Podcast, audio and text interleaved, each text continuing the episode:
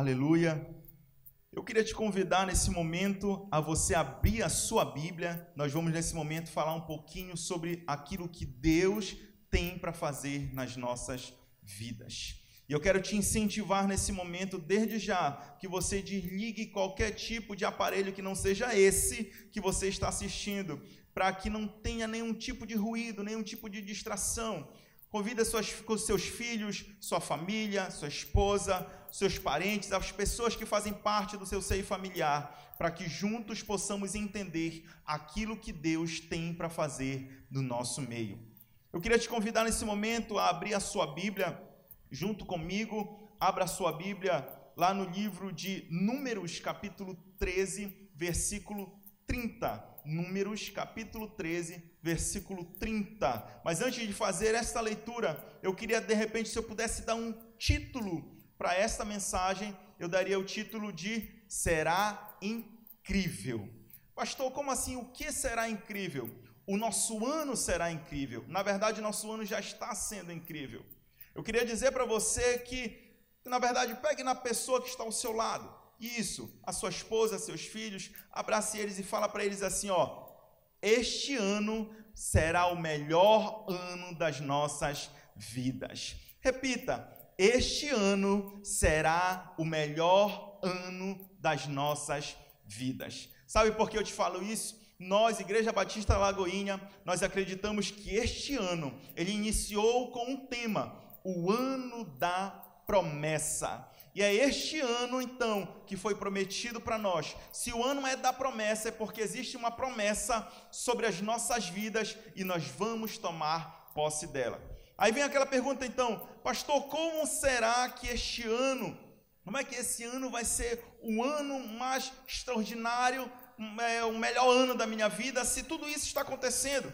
Está acontecendo aí é, o Covid-19, é, eu não consigo sair de casa, é, existem muitos desempregos, existem tantas circunstâncias, tantas coisas acontecendo. Como é então que este ano será o melhor ano da minha vida? É muito simples, meu irmão, porque Deus já falou que este ano será o ano da promessa. E nós precisamos tomar posse. A Bíblia fala que nós teremos, ao passar por esta vida, neste mundo, nós teríamos aflição, mas devemos ter bom ânimo, porque ele venceu o mundo. E se a nossa fé está alicerçada neste Deus que venceu o mundo, se a nossa fé está alicerçada em tudo isso, tenha plena certeza que será um ano extraordinário. Amém? Então vamos ler junto comigo, abra a sua Bíblia, Números capítulo 13, versículo 30 diz assim: Então Caleb fez calar o povo perante Moisés e disse: Subamos animosamente e possuamos-la em herança, porque certamente prevaleceremos contra eles. Então, olha só, esse versículo me faz lembrar de uma dinâmica. E eu queria que você aí na sua casa também compartilhasse junto conosco dessa dinâmica. Eu queria que nesse momento você pegasse um papel, pega um, rapidamente um papel, ou então no seu próprio celular, você pode ir anotando, um, pega um papel e uma caneta, ou no seu próprio celular. E eu queria então que você pensasse em cinco sonhos. Pense aí rapidamente, você tem cinco segundos, dez segundos para pensar rapidamente em cinco sonhos. Eu queria dizer que esses cinco sonhos Cada sonho representa uma mala. Essa dinâmica foi meu amigo Alisson. Hoje, né, na nossa célula, ele na célula da faculdade, ele passou e eu achei muito interessante, incrível e alinha totalmente com a palavra de hoje. Então, cada sonho desse, na verdade, significa uma mala. Então, em cada mala tem um sonho seu. São cinco sonhos. E então imagine que você acabou de ligar para o Uber, que você vai viajar agora para os Estados Unidos e você precisa viajar para esse lugar e precisa levar essas cinco malas que são os seus cinco sonhos. E então você chama o Uber, quando o Uber ele vem, chega na sua casa, quando você percebe aquele Uber, ele é um Uber que tem um porta-mala pequeno e não cabe os cinco sonhos, não cabe as cinco malas. E você vai ter que abandonar, deixar uma mala. e então você vai agora pegar e vai riscar uma dessas malas. Um dos sonhos você risca, e então agora você vai viajar com as quatro malas. E aí então no decorrer do trajeto você percebe então que você está atrasado.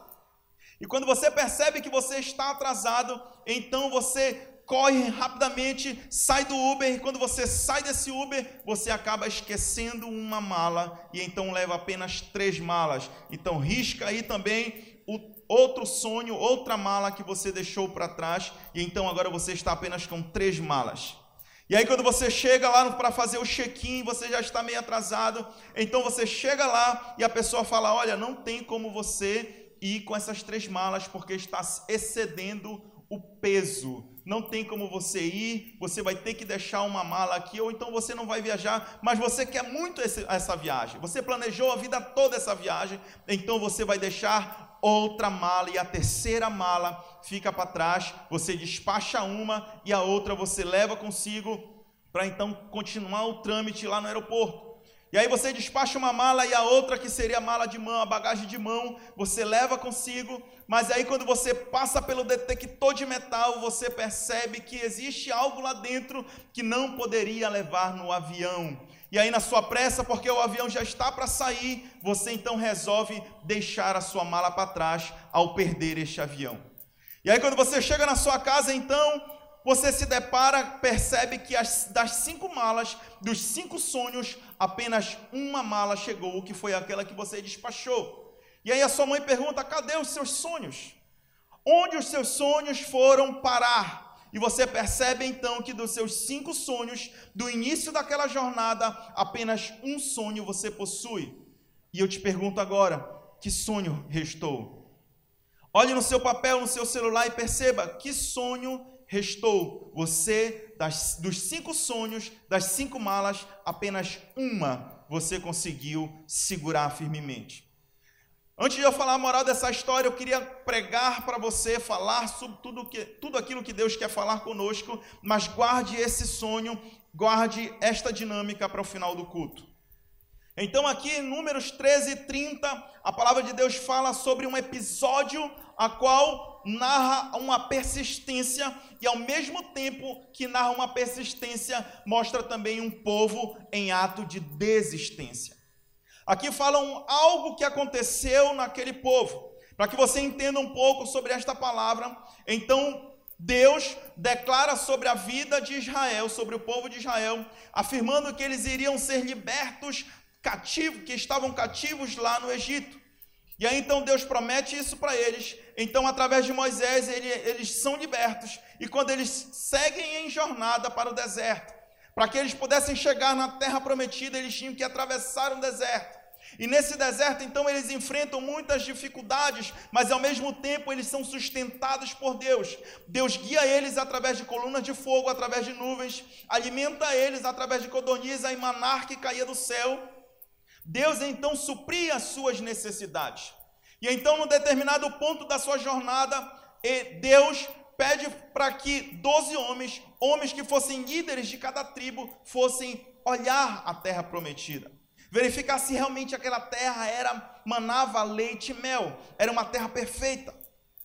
E então, de repente, quando no decorrer dessa jornada, ele, aqueles doze homens vão lá observar a terra prometida, e quando eles voltam de lá, dois apenas conseguem se manter íntegro. Todos voltam de lá falando: olha, a terra ela é perfeita, a terra ela mana leite e mel, a promessa ela é incrível, nós vamos viver algo incrível. Porém, então eles começam a colocar dificuldade, falando: olha, mas não tem como nós possuímos ela, porque essas terras elas são cercadas por jebuseus, amorreus, gigantes na beira do rio, não tem como superar eles, aos olhos deles somos como gafanhotos. E aí então, a partir desta fala, segue então o versículo 30, aonde Caleb se coloca de pés e fala esta palavra: Subamos animosamente, possuamos-la em herança porque certamente prevaleceremos contra eles. Existia então uma promessa sobre a vida deles. Existia algo que Deus ele já tinha prometido para aquele povo. Ele falou: Olha, eu vou libertar vocês daqui do Egito, vou fazer com que vocês atravessem este deserto, e então do outro lado do deserto eu tenho preparado para vocês uma terra perfeita, uma promessa incrível, algo que sobrepõe qualquer tipo de entendimento. Lá, mana, leite e mel. Então existia já a promessa, e essa promessa era muito boa. Só que o que é interessante é que eles enfrentam uma dificuldade no decorrer daquilo. Uma dificuldade eles enfrentam quando então eles percebem que nesta jornada eles estavam diante de circunstâncias que poderiam fazer com que eles não conseguissem esta promessa. E é sobre essa dinâmica, essa, essa sensação de estar diante das circunstâncias que nos afligem, que eu queria falar para você. Nós podemos tomar várias, vários posicionamentos diante disso. Mas quando você percebe então duas pessoas se posicionando, um se chamava Caleb e Josué, o outro se chamava povo. O povo então ele percebe que tudo aquilo que estava acontecendo, que era algo tão difícil, era algo tão dificultoso, que fazia com que eles pensassem: vamos voltar para o Egito. Vamos voltar a ser cativo, porque eu não vou morrer aqui a fio de espada. Mas o homem, então, ele se coloca de pé e profere palavras de incentivo. Qual dessas duas pessoas você é? Qual dessas duas pessoas, quem nós somos no meio dessa luta? Nós somos o povo ou nós somos Caleb e Josué? Eu acho interessante porque o povo, ele tomou uma atitude e essa atitude foi querer voltar para o Egito. Meu irmão, diante das circunstâncias, diante das lutas, diante das adversidades, nós tomamos um posicionamento. E muitas das vezes o medo nos aflige. Muitas das vezes, então, as circunstâncias são tão adversas que nós pensamos em voltar para o Egito. Nós não conseguimos entender aquelas promessas que Deus nos deu, são promessas eficazes, são promessas reais, e nós não conseguimos de forma alguma entender aquilo que Deus tem para a nossa vida. Eu acho interessante porque diante das adversidades, eu coloco dois posicionamentos, dois tipos de pessoas: o ateu e o cristão. E por aquilo que pareça, então, à beira da morte ou à beira de uma circunstância muito difícil, o ateu ele recorre a Deus. O ateu ele busca Deus, ele fala: Senhor, meu Deus, me socorre, me tira dessa situação. Então ele é convertido naquele momento. E eu acho interessante que o cristão é aquele que vive com Deus, é aquele que entende Deus, é aquele que ouve Deus, mas no meio de toda a adversidade, então ele esquece de Deus. Alguém que não conhece Deus, então clama por este Deus, e alguém que conhece esse Deus, que anda com esse Deus, muitas das vezes esquece desse Deus. Mas aqui eu acho interessante que esta palavra, ela fala de um homem chamado Caleb. E esse homem chamado Caleb, ele tomou uma iniciativa, que de repente é a ferramenta para que nós possamos entender que o nosso ano será assim incrível. Os jornais, a mídia, ela fala que tudo está perdido. Fala então, olha, você não pode isso, você não pode aquilo, é o fim do mundo, não tem como, é, o desemprego está assolando, será o pior ano para o Brasil, a economia está uma lástima. Então são muitas as informações. Quando nós lembramos daqueles homens, aqueles doze espias, nós percebemos que dez homens voltaram falando: não tem como vencer, será um ano terrível, será um ano que não tem como vencer. O desemprego ele está aí, a doença ela está aí, o desentendimento está aí, não tem como vencer. Mas do outro lado nós vimos um homem que se posicionou. E a atitude que este homem tomou é o que nos chama a atenção.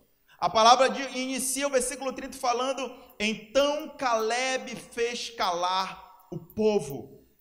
Sabe o que significa isso, irmão?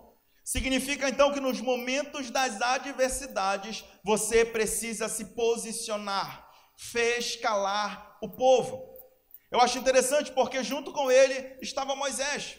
Moisés era o líder, Moisés era aquele que tinha autoridade, então, é aquele que liderava o povo. De repente nós esperamos que alguém se coloque de pé, alguém tenha o posicionamento de dar um basta em tudo isso. Dentro da sua casa, de repente, tem alguém falando: Olha, nós estamos com medo, nós estamos atormentados, estamos numa incerteza, numa angústia. No seu trabalho, alguém está falando isso. De repente, no meio da igreja, tem alguém falando isso. E nós esperamos que alguém tome uma atitude, e geralmente essa atitude nós esperamos que um líder tome essa atitude. Nós esperamos que alguém de influência tome essa atitude. Mas Deus mostra que não Moisés se colocou de pé. Moisés ouviu tudo aquilo ficou calado, mas Caleb, este sim, se colocou de pé. Então ele fez calar o povo, e quando ele fez calar o povo, então aquele povo todo teve a sua atenção. Chame a atenção. A palavra de Deus diz que nós somos luz do mundo. A palavra de Deus diz que não tem como nós nos escondermos nem sequer debaixo de uma mesa, porque somos luz. Nós somos alguém que chama atenção, alguém que as pessoas olham, alguém que as pessoas querem ver. E quando você se posiciona, alguém vai te observar. E esse alguém precisa de um incentivo. Eu queria então te incentivar nesse momento a você entender isso, que você precisa fazer o povo prestar atenção em você. Não que você queira aparecer, mas que você queira mostrar a verdade. Mostrar que o ano é um, vai ser um ano maravilhoso. Mostrar que um ano é um ano que com certeza Deus ele tem algo grande para fazer no meio de nós. O segundo posicionamento que eu entendo através dessa palavra, então, que Caleb, além depois de chamar atenção, fazer com que o povo se calasse, então ele toma a iniciativa de falar: subamos animosamente. Mostrava então a sensação no coração de Caleb, mostrava a sensação, o desejo de querer possuir aquela terra, mostrava no seu coração o desejo incessante. É como se Caleb falasse: Eu estou é, afoito, eu quero matar esse gigante, eu quero possuir essa terra, ele, porque ele sabia ele sabia que a terra ela era perfeita, ele tinha visto a terra. Ele tinha, ele sabia da promessa, Deus ele tinha prometido, e se Deus prometeu, então significa que nós iríamos sim conseguir. Se Deus de repente lá no início, eu quero que você lembre agora, você na sua casa. Eu quero que você lembre das promessas que Deus ele te fez. As promessas que lá no início do ano, na virada do ano, você escreveu no papel, aquilo que Deus gerou no seu coração. Neste ano eu vou conseguir meu emprego, neste ano eu vou conseguir a aprovação no vestibular, nesse ano a minha família será uma bênção, será liberta, haverá gozo, alegria, paz.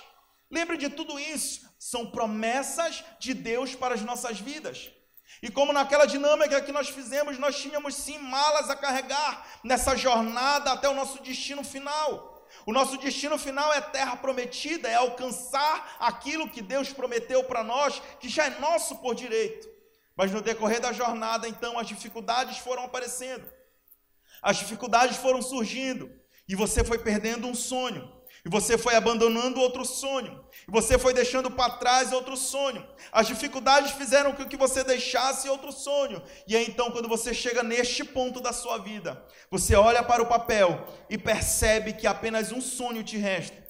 Você percebe então que talvez nenhum sonho te resta. Você olha então para a folha de papel e percebe quantos sonhos você deixou para trás porque as dificuldades fizeram que, que você abandonasse esses sonhos. Mas eu quero te dizer que se você tomar uma outra iniciativa, se você tomar uma atitude de se colocar de pé diante das dificuldades, diante das circunstâncias e falar não, subamos animosamente, porque certamente prevaleceremos contra eles. Certamente nós vamos vencer. E que fé é essa? Que ânimo é esse? É esse? Como que você entende, ah, pastor, como é que eu sei que eu preciso isso? Como é que eu posso ter tanta convicção de que, que isso vai acontecer? Isso é muito simples. Deus prometeu.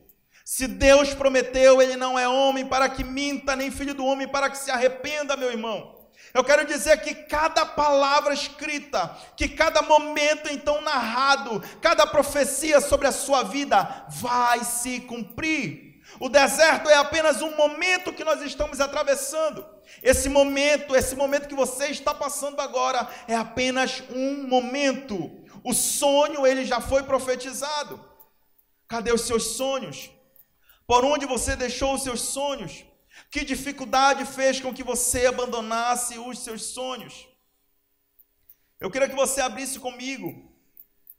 Abra sua Bíblia novamente, junto comigo aqui em Filipenses capítulo 3, versículo 14. Filipenses capítulo 3, versículo 14. Desculpa, Hebreus, Hebreus 11, 1. Nós já estamos querendo terminar a palavra. Tchei. Amém. Hebreus capítulo 11, versículo 1. Diz assim: Ora, a fé é o firme fundamento daquilo que se espera e a prova das coisas que não vemos. Olha só, fé é a prova e certeza daquilo que não vemos. Isso é fé.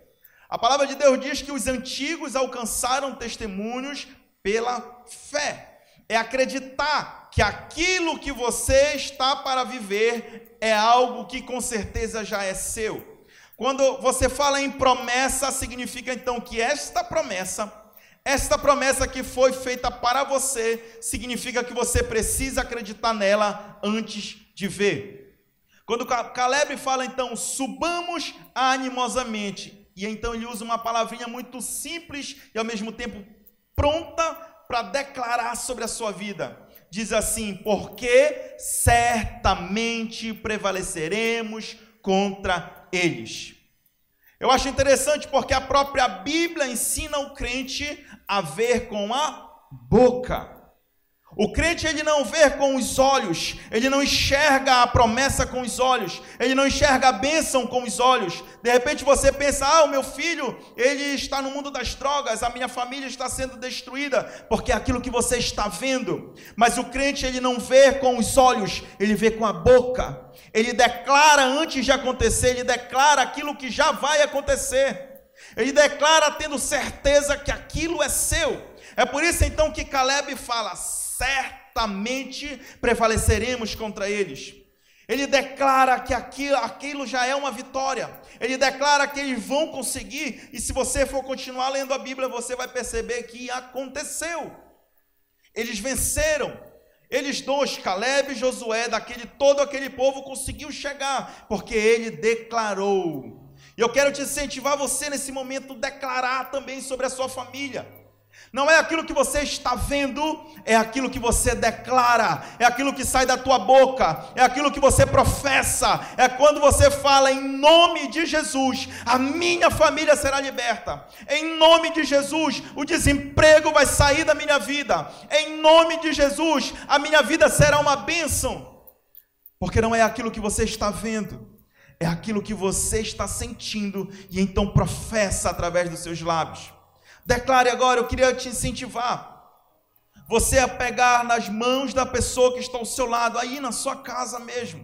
Pegue na mão da pessoa que está ao seu lado. Declare como família, declare: nós venceremos. Será o melhor ano das nossas vidas. Será o ano da promessa, o ano que Deus tem para derramar sobre a minha casa, o ano que Deus tem para derramar sobre a minha vida.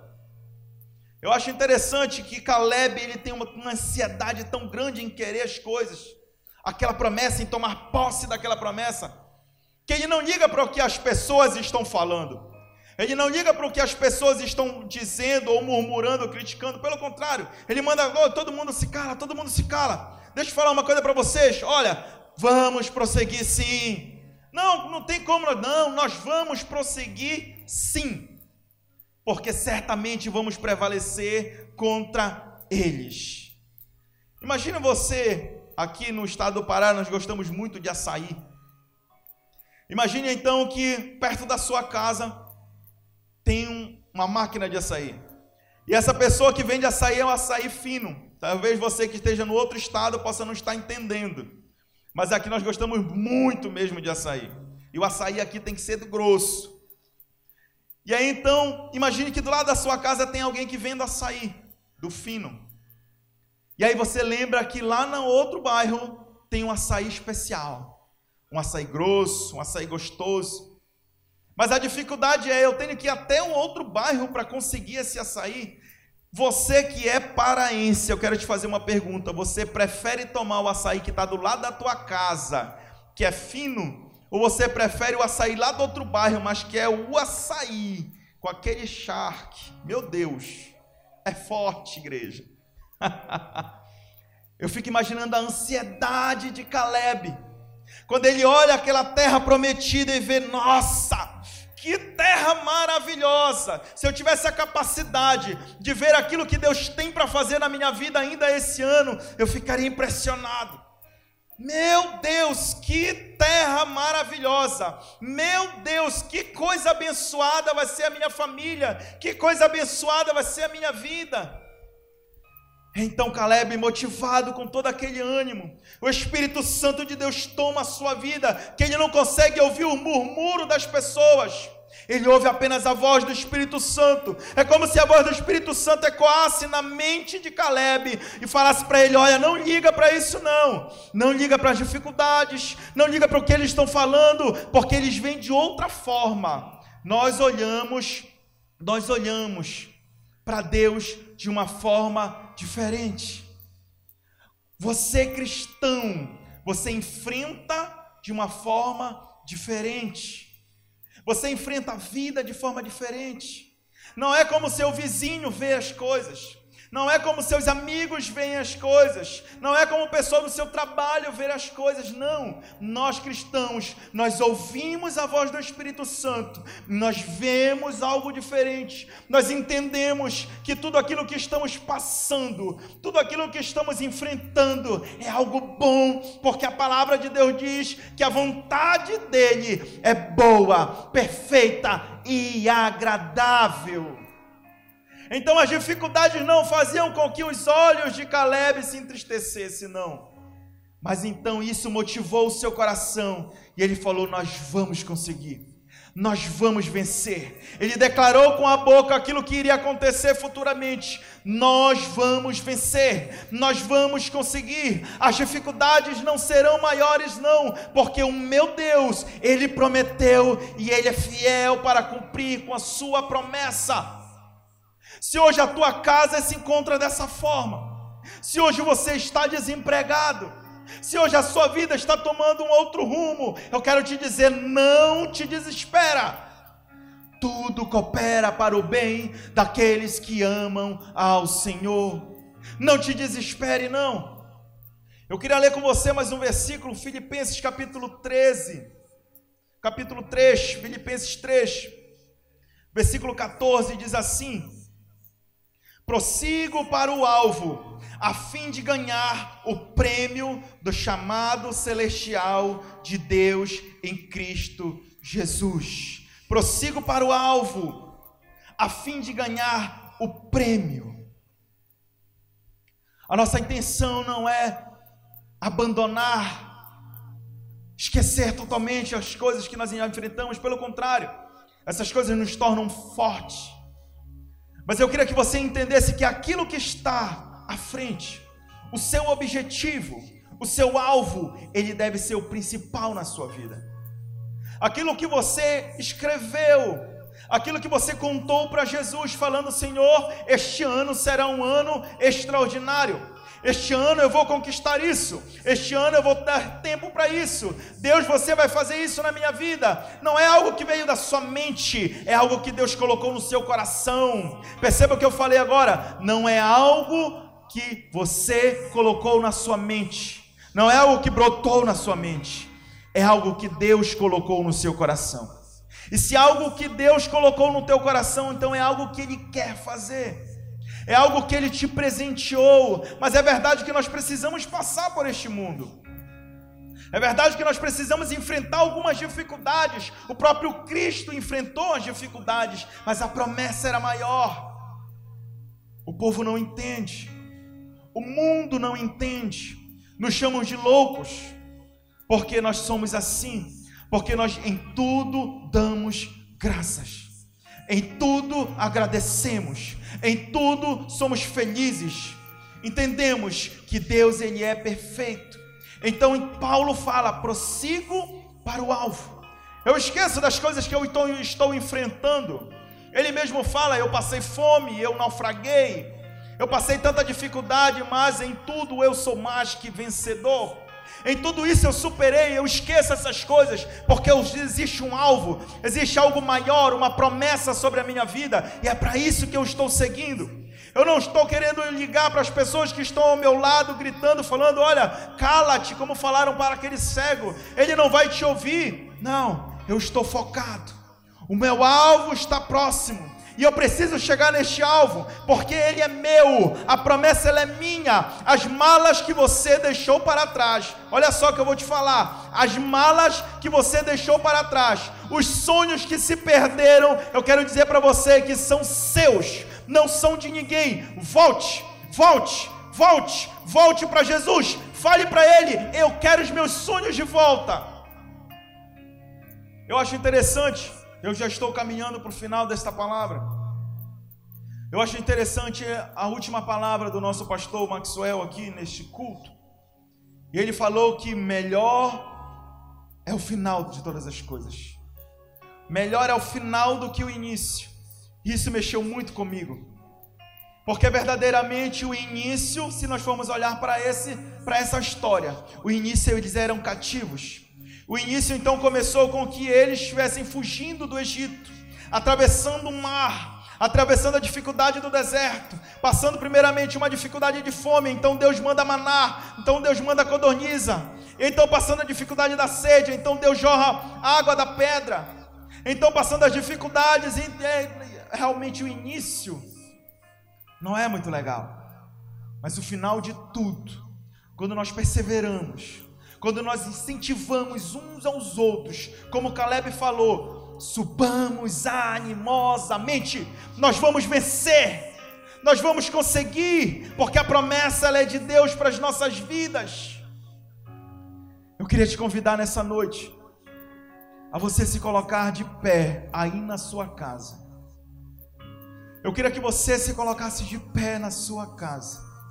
Eu queria que você pegasse na mão da sua esposa, do seu esposo, dos seus filhos.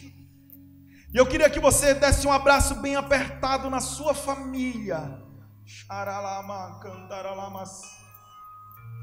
Oh, aleluia! Eu queria que você abraçasse a sua família. Falasse para eles: Nós vamos conseguir. Nós vamos vencer essas dificuldades. Meu irmão, Deus ele é maravilhoso. Se ele prometeu, ele vai cumprir. A palavra ela é tão poderosa. A palavra ela é tão magnífica, ela tem tanto poder que nós olhamos para o início de todas as coisas e vemos que Deus ele fala e então acontece. Não é que as coisas acontecem por acaso, não. Olha, presta atenção para cá. Ei, eu quero te falar que Deus ele fala, então acontece. Caleb então professa: vamos vencer com certeza, então acontece. Deus então, Jesus, próprio Jesus fala, então vê, então ele passa a ver. Ele declara então a ressurreição, então acontece a ressurreição.